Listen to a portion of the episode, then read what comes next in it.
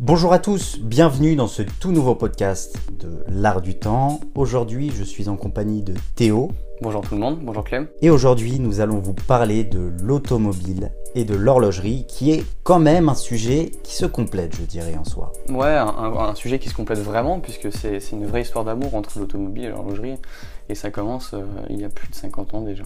C'est vrai que le monde de l'horlogerie et de l'automobile sont étroitement liés depuis longtemps. Et on voit quand même de nombreuses collaborations, que ce soit avec les manufactures et les écuries, euh, qui sont très souvent en partenariat.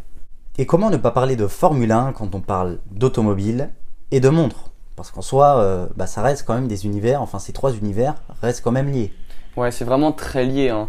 Euh, la Formule 1, c'est un peu le, summum de l'automobile. Hein. quand on pense à, à, course automobile, on pense à la Formule 1, on pense au Grand Prix de Monaco, on pense à, à Imola en 93. On pense à, tous ces grands prix euh, qui ont fait euh, la, la, renommée euh, de ce sport auto, bah, avec, bah, je pense, à la mort d'Ayrton Senna qui a fait un grand boom dans, dans, l'histoire de la F1. ouais, c'est une, une, grande histoire d'amour, la, la, Formule 1 et l'automobile. pardon, et l'automobile et l'horlogerie.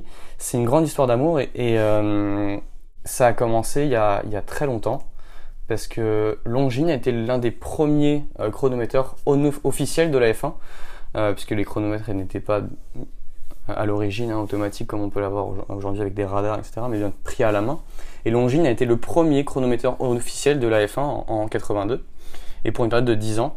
C'est qu'ensuite que Tag est apparu, Tag qui est vraiment euh, emblématique, hein, emblématique de la F1, avec toutes ces marques, on en parlait dans un précédent podcast, mais a fait énormément de montres qui sont liées à la F1. Hein. Euh, Juan Manuel Fangio avec euh, la Carrera, avec euh, la Silverstone, modèle limité à, très peu d'exemplaires, qui est assez sympa, qui ressemble un peu à une Monaco. La Monaco, Grand Prix de Monaco aussi, hein, et, d'autres.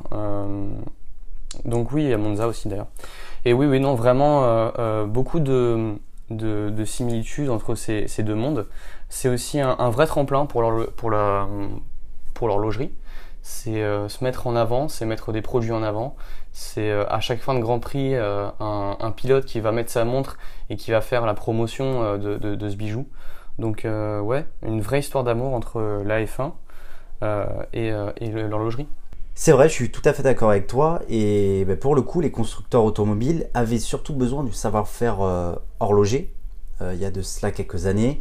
Euh, notamment pour les chronomètres, euh, pour les contours et euh, pour tout ce qui est calcul de la vitesse et même les pilotes en soi avaient besoin de montres avec des tachymètres justement qui étaient très utiles pour eux pour chronométrer leur temps et c'est pour cela que, que qu'en gros cet univers est étroitement lié. Après, il y a des marques qui sont associées à des circuits je pense notamment à Rolex avec le Daytona International Speedway, qui est en gros un circuit de 4 km et euh, cette fois-ci, c'est en dur. Car pour ceux qui ne le savent pas, euh, les courses à Daytona avant se passaient justement euh, sur la plage, sur une plage de Daytona Beach en Floride. Ou même encore Rolex qui s'est associé avec la Formule 1. Mm. c'est un partenariat qui date de 2013, il me semble première saison euh, qui est en 2013. Et aujourd'hui, ouais, euh, Rolex euh, est, le, chronométreur officiel de la Formule 1. avant, ça a été, donc, comme je disais, Longines. puis ensuite, il y a eu Heuer. et je crois qu'il y a eu Hublot ensuite. Si je dis pas de bêtises, ouais, il y a eu Hublot.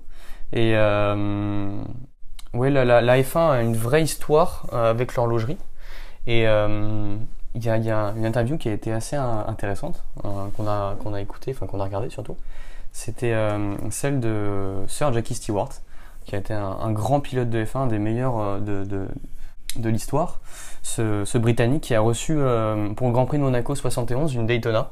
Mmh. cette Daytona 62-41, ouais, magnifique, vraiment une pièce mais exceptionnelle. Et et il en parle comme si c'était un, un, vrai petit bébé, quoi. Il la quitte jamais. Euh, euh, elle, est, elle est toujours avec lui, il la met dans plein d'occasions. Et non, ça, ça prouve qu'il y a un certain lien aussi avec les pilotes et que c'est pas seulement des partenariats. tu parlais de partenariat. Je crois que Yer a été l'une des premières marques à sponsoriser les, les pilotes. Certains pilotes, ouais, c'est vrai. C'était l'une des premières mm. marques à, à, faire des partenariats avec, avec les pilotes. Ils ont fait des partenariats aussi avec les, les, les, écuries. Il y a eu celle de Ferrari pendant près de 10 ans, ça a été 7-8 ans euh, euh, dans les années 70. Euh, il y a eu McLaren, il y a eu Niki Lauda avec Claire Regazzoni dans les années 70. Mais il y a eu surtout le, le, duel Prost, Prost et, et Senna dans les années 80, 90. Ouais, Et ça, ça a été vraiment euh, vraiment la mise en, lumière de, toutes, ces, toutes ces grandes marques. Et euh, aujourd'hui, euh, c'est toujours le cas. les, les, les grandes marques continuent à sponsoriser la, F1. C'est ça. Et même encore avec Le Mans, qui est sous Le Mans classique, qui est sponsorisé par Richard Mille, mmh. par bah, exemple. Bah, le Mans qui a une très grande histoire aussi avec, avec l'horlogerie, puisque Le Mans, il y a eu un film qui s'appelle Le Mans, donc avec Steve McQueen, qui a vraiment, c'est peut-être le film le plus emblématique par rapport aux montres, étant donné que Steve McQueen portait sa Monaco. Et euh, on le voit toujours avec euh, sa main, euh, sa main près de, du collet, il me semble, et qui porte sa, sa Monaco au poignet gauche. Euh, Comme poignet, droit, euh, poignet droit, il me semble. Oui, c'est ça, poignet droit parce qu'il était gaucher. Voilà. Et, euh, et ouais, ouais, non, c'est emblématique et c'est vraiment peut-être la montre la plus emblématique en tout cas parce que ça fait cinéma, automobile, ça mélange toutes ces passions qu'on a tous en commun presque. Et, et, et, ouais, la Monaco, en tout cas, vraiment modèle emblématique de, de l'automobile et de l'horlogerie. C'est ça. Après chez Tag, il y a aussi la Carrera. Carrera, qui, est, qui est aussi un modèle emblématique. Ouais, ça fait penser à Porsche Carrera. C'est vrai. Après, euh, après la Carrera, c'était. Euh, en gros, le nom vient de la Carrera Panamericana, mhm. euh, qui était une course au Mexique. Et c'est suite à ça que justement Hoyer, dans les années 1963, a commencé à travailler sur un nouveau chronographe. Mhm. Et c'est de, et, de cela qu'est sorti quelques années plus tard la Carrera, notamment en 1964. Mais ce genre de partenariat avec euh, les, les, circuits ou bien les, les, écuries et pilotes a sorti énormément de bons. Euh, on sait que euh, Audemars Piguet a fait un modèle à la demande de Michael Schumacher. Vrai. pour avoir une montre, comment dire, simplement exceptionnelle en fait. ces montres adaptées aux pilotes sont des montres euh, qui sont uniques dans leur genre, puisque celle de Schumacher compte uniquement 255 exemplaires. C'est la, la Piguet euh, Royal Oak euh, Chrono. Et cette montre permet simplement de prendre les tours avec le flyback intégré au, chrono, enfin à la montre et euh, sans qu'il y ait 35 euh, 000 manipulations à faire au niveau de la montre. Je crois qu'il y a un bouton ou deux et euh, les chronos se font de même et il y a simplement à comparer les, cadrans et, c'est une, une, sacrée prouesse. je sais que cette montre, bon, déjà elle doit coûter un bras, je n'ai même pas fait attention au niveau du prix, oui. mais c'est de sacrée prouesse et ça en ressort énormément de bien. Donc il y a une vraie, une vraie histoire d'amour entre la Formule 1, l'automobile et, et, et l'horlogerie. Et surtout, je pense que concevoir un modèle de, de cette technicité a, été quand même assez dur et assez long, je pense. Ah ouais, je pense qu'en termes de recherche et développement, ça a dû être euh, très long. Forcément. Euh, euh, Il me semble que ça doit être 5 ans. Oui, je crois que c'est 5 ans. Hein. Je crois que c'est aux alentours de 5 ans. simplement pour un modèle qui, qui compte 255 exemplaires, c'est quand même. Ouais, c'est vachement fou. C'est dingue. Après, euh, bah, par exemple, il y a la marque Hublot avec Ferrari. Ouais, Hublot qui est un sponsor officiel de chez Ferrari depuis un certain temps déjà. On voit Charles Leclerc et Sébastien Vettel qui, portent leur montre euh, assez régulièrement. Euh, ouais, il y, a beaucoup d'horlogers là actuellement qui, qui sponsorisent et qui font des, modèles au nom des pilotes. Hein. Richard Mille a fait un, un, modèle euh, Philippe Massa. Alain Prost aussi. Alain Prost, exactement. Et offre en guise de, de partenariat avec, avec la marque, là c'est McLaren euh, Carlos Sainz et euh, Lando Norris ont leur, montre, Richard Mille, tout comme euh, Romain Grosjean et il me semble Kevin Magnussen. donc oui, on est vraiment sur des, des, partenariats qui sont prolifiques pour la maison, pour le pilote, parce que c'est pas des montres qui sont à la portée de tout le monde. Des Richard Mille comme celle-ci, euh, surtout, ça, ça, ça, court pas les rues. et euh, Kimi Raikkonen surtout, Kimi Raikkonen qui a sa propre montre à son nom, qui est sobre et qui est aux couleurs de, de, de la maison euh, qui était. Bah, avant, il avait aux couleurs de la maison de, de Ferrari et maintenant de chez Alfa Romeo. C'est vrai. Mais ouais, ouais. Et donc, si je continue là-dessus, Mercedes a aussi un partenariat depuis 2013 avec IWC.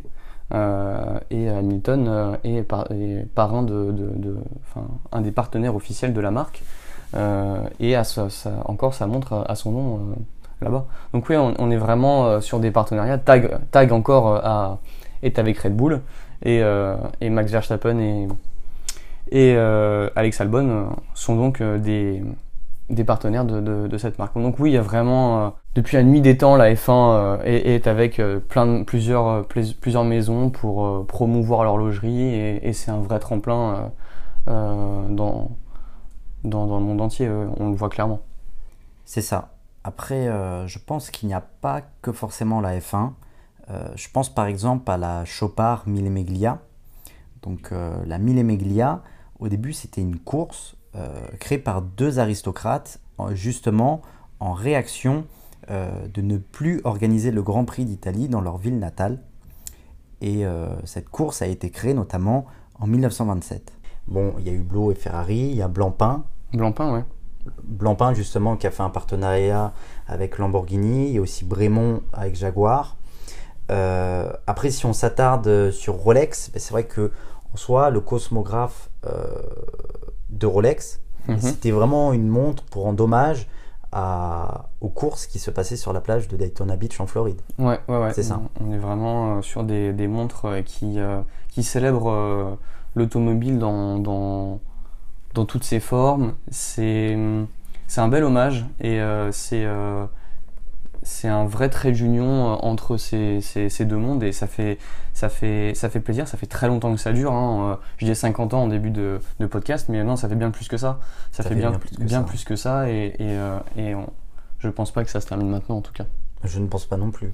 Dans les années à venir, justement, les partenariats vont se faire de plus en plus fréquemment, mm-hmm. notamment dans les sports automobiles, quel que soit, bah, quel que soit en soi le sport automobile, hein, donc pas forcément la Formule 1. Mais avec ce qui s'est passé, de toute manière, la crise du Covid a amené à ce que les, les, les écuries, euh, quelles qu'elles soient, dans n'importe quel domaine de, de, des courses automobiles, cherchent des sponsors.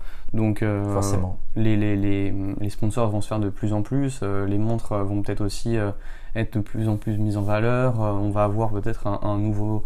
De, de, nouvelles types de communication qui vont se mettre en place. Donc ouais, on a, je pense qu'il y, y, a forcément euh, des, des montres qui vont être mises en avant euh, dans les prochaines années, des montres peut-être qu'on, dont on n'a pas l'habitude de voir euh, forcément. Sur le devant de la scène. Exactement, exactement. Après, c'est vrai qu'il y a quand même des marques comme Breitling qui est associée à Bentley depuis plus de 15 ans. je sais qu'aussi il y a Jacob Co avec Bugatti notamment. Il y a aussi Parmigiani Fleurier qui, mais qui a fait quelques modèles euh, justement pour la marque Bugatti. Donc en soi, euh, l'horlogerie et l'automobile est vraiment une grande histoire d'amour. Ça dure, euh, bah, ça dure quand même depuis des années, des dizaines d'années. Et, pour moi, non, bah, ça ne va pas s'arrêter là. Non, ça ne va pas s'arrêter là, d'autant plus qu'on a vu naître grâce à l'automobile des, des, des, formes qu'on n'avait jamais pu avoir dans, dans, dans, le monde de l'horlogerie, puisque faut savoir que la Monaco, c'est un modèle tout à fait innovant puisque ce, cadran euh, euh, carré, euh, est tout nouveau. C'est tout nouveau. C'est. C'était le premier. C'est le premier et c'est grâce un peu. Enfin, je ne sais pas si c'est grâce à l'automobile en soi, mais ça rappelle un peu toutes les carrosseries les années 70 très 70-80 très rectangulaires, très linéaires. Et ouais, on, a retranscrit ce, ce, type de, de, design de l'automobile vers l'horlogerie. Et inversement, on s'inspire aussi de tous les mouvements euh, mécaniques de l'horlogerie pour les transplanter euh, vers l'automobile. C'est ce qu'on voit chez Richard Mille. Euh, Richard Mille, c'est impressionnant, toute la technologie et alors on aime ou on n'aime pas, hein, bien sûr, mais Richard Mille avec toute la technologie qui, est emmenée dans cette dans ce petit boîtier. C'est impressionnant, tout les, le, carbone et toutes ces pièces microscopiques qui se retrouvent dans une, dans une petite boîte comme, comme celle-ci. C'est juste impressionnant et c'est ce qu'on retrouve dans, dans, dans, les courses automobiles. On sait que beaucoup d'ingénieurs s'inspirent des montres. Ok, je vois. et pour toi, Théo, mais quelle serait la montre qui représenterait le mieux, justement, ce lien qui existe entre ces deux mondes? Alors, il y en aurait, il y en aurait je pense deux. Premièrement, la Daytona. Euh, ce, modèle est devenu vraiment emblématique euh, à travers les, années. Euh, donc on parle souvent de la Paul Newman. Mais donc oui, il y a aussi cette 6241 de, de Jackie Stewart qui est tout bonnement magnifique, hein, qui reste vraiment au goût du jour. pour moi, qui est peut-être le, plus beau modèle qui ait jamais été fait sur une Daytona. Et qui continue à se renouveler. On en voit tout le temps, tout le temps. Peut-être que d'ici 2-3 ans, un nouveau modèle de Daytona apparaîtra, je, je, sais pas. On sait pas trop. Ouais. On et, sait pas trop. Ouais. Et, et, à part celle-là, ouais, donc la, la tag, euh, la, la tag Hour euh, Monaco, enfin la, la Monaco. La Monaco, ouais. ouais. La première, euh, qui est aussi un modèle emblématique. Euh, du... est belle, hein. Ouais, elle est, elle est plutôt jolie. C'est vraiment un modèle emblématique de l'horlogerie et de l'automobile. Toi, t'en, en as un ou deux? Euh, les deux modèles que je te pourrais te citer, euh, bah, c'est vrai, bah, c'est la Daytona euh, de Rolex, parce que pour moi, c'est un peu un modèle qui rend hommage au début des sports automobiles. Michael Campbell qui bat de nombreux records du monde de vitesse sur la place de Daytona Beach. Mhm. Donc ce modèle en soi rend un peu hommage à tout ça. Mhm. Et je pense que c'est peut-être de cela qu'est parti le mythe, bah, le mythe Daytona. Après, si je pouvais t'en donner un autre, c'est vrai que j'ai une, une petite préférence aussi pour la Chopard, mhm. pour la Chopard euh, Mille Meglia. Euh, qui aussi qui rend hommage justement à une très vieille course euh, qui a été créée par deux, par deux aristocrates en 1927. Pour moi, ces deux modèles-là bah, caractérisent vraiment le lien qu'il existe entre ces deux mondes. Mhm. Je te rejoins. C'est vrai que c'est intéressant. C'est des courses qui sont emblématiques, qui aujourd'hui euh, sont connus de, de, tous. Euh, mais, euh, mais ouais, moi, moi vraiment gros faible sur la Monaco. Hein. Aujourd'hui, le Grand Prix de Monaco, c'est c'est un événement planétaire presque. Hein. C'est vraiment le, le, Grand Prix que tout le monde souhaiterait avoir. C'est comme disait Lewis Hamilton l'année dernière, c'est un, un, championnat, un, mini championnat dans, dans, le championnat. Mais ce Grand Prix, c'est toute une gloire. Euh, c'est exceptionnel. Je crois que Senna d'ailleurs détient le record de victoire sur, sur, Monaco. Monaco. Je crois, il me semble il me semble. Et non, c'est vraiment euh, des montres comme ça qui font la renommée aussi d'une maison, je pense. Bah, je pense aussi. Bah, c'est vrai que dès qu'on pense à Tag on pense forcément à la Monaco et à la Carrera. Mhm. Rolex, on pense à la Somme, on pense aussi à la Daytona. C'est vrai. C'est euh, en fait avec la GMT, mais c'est vraiment, c'est vraiment les trois modèles. Quoi. Ouais, vraiment. C'est dingue. Hein. C'est vraiment en fait. Euh, je me demande si peut-être pas, c'est peut-être pas la figure de proue en fait de, l'horlogerie à l'automobile. C'est peut-être ça. Hein. Vrai. Il y a aussi l'horlogerie, euh, la plongée bien sûr et, euh, et l'aviation, mais euh, il y a une, une, vraie complicité entre ces deux mondes. Hein. C'est c'est impressionnant quand on y pense, c'est vraiment dingue. Mais c'est deux mondes qui se rejoignent mutuellement. Hein. Mm-hmm. en effet, ouais. Mais c'était tout pour aujourd'hui. Euh, merci Théo, merci d'être venu. Merci Clément, merci tout le monde. Et merci à vous euh, pour cette écoute. Et nous, on se retrouve dans un prochain podcast de l'art du temps. C'était Clément, à la prochaine. Au revoir.